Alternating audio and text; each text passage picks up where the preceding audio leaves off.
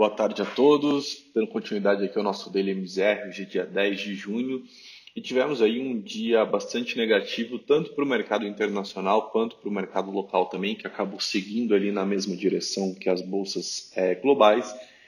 Tivemos a, a divulgação ali, a reunião do Fed hoje, conforme a gente já havia comentado ontem, que seguiu muito em linha com o mercado. o Fed manteve ali suas taxas de juros estáveis e reiterou ali o compromisso em manter as condições monetárias acomodatícias e sinalizando que não haveria nenhuma elevação de juros antes de 2022.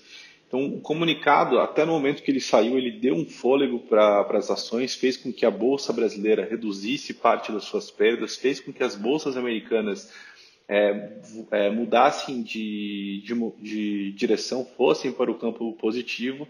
No entanto, ali durante a declaração do presidente do, do Federal Reserve, o Jerome Powell, falando que o mercado, é, a, a, instituição tem compromisso com, a, com o mercado, não com a alta dos ativos, é, dizendo ali que eles estão é, propícios a usar mais ferramentas se necessário, levanta ali uma certa questão no investidor é, se talvez essa recuperação possa ser muito mais longa é, e essa recessão até mais profunda do que o mercado vinha prevendo ali e precificando uma volta em, mais ali numa, no sentido de ver. E aí, naturalmente, o mercado voltou para o campo negativo, isso fez com que as bolsas é, americanas ali, principalmente a S&P e o Dow Jones, fechassem no, no campo negativo, o S&P recuando 0,53 e o Dow Jones ali caindo 0,4.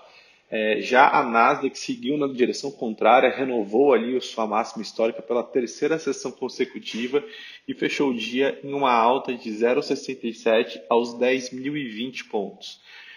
Aqui no Brasil, é, movimento foi muito parecido, como a gente já mencionou. Tivemos um fluxo de dinheiro bastante é, forte. Hoje foram quase 26 bilhões, bastante acima da média de 19 bilhões aí durante o ano nas, nas sessões.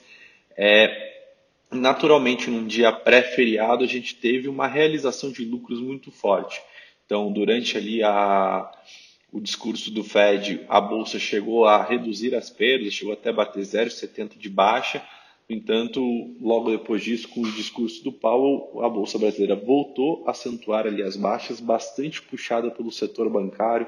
Então, a gente vê ali os principais bancos brasileiros tendo uma forte queda isso fez com que a bolsa hoje fechasse em baixa de 2,13 aos quase 95 mil pontos, um pouquinho abaixo, seguindo ali é, a tendência global e também, é, como a gente disse, no dia de realização pré-feriado, você vê aí um fluxo de saída de recursos do Brasil muito forte. E aí, naturalmente, isso fez com que a moeda brasileira seguisse na contramão das demais moedas emergentes tendo ali é, a pior desvalorização frente ao dólar no dia. É, o real fechou ali em queda de 1,53 contra a moeda americana aos R$ 4,97. A gente volta ali a flertar é, com os R$ reais novamente. O real que vinha aí numa valorização muito boa nas últimas sessões contra o dólar começa a ter aí é, uma perda muito no que a gente disse frente a uma valorização de, desculpa, a uma realização de ganhos, né, natural que a gente vem vendo não só no mercado aqui quanto no mercado internacional também.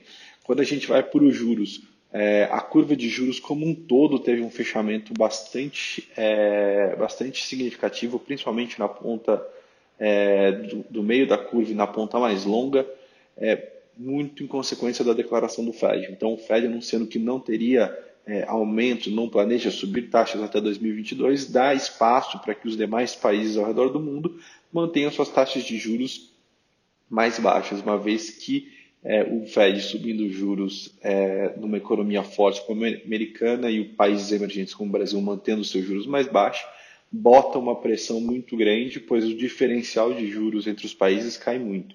E aí, entre você investir num país desenvolvido com juros é, a 2%, por exemplo, em um país desenvolvido com juros a 4%, a natural você tem uma migração de recursos para uma, uma, economia muito mais robusta como a americana. E aí, com o Fed dando esse anúncio e sinalizando que vão manter, vão, vão manter os juros mais baixos por mais tempo, dá espaço para os juros brasileiros de outros países emergentes também ficarem em patamares mais baixos. por hoje essas são as notícias. A gente volta na sexta-feira é, com mais informações. Muito obrigado e bom feriado a todos.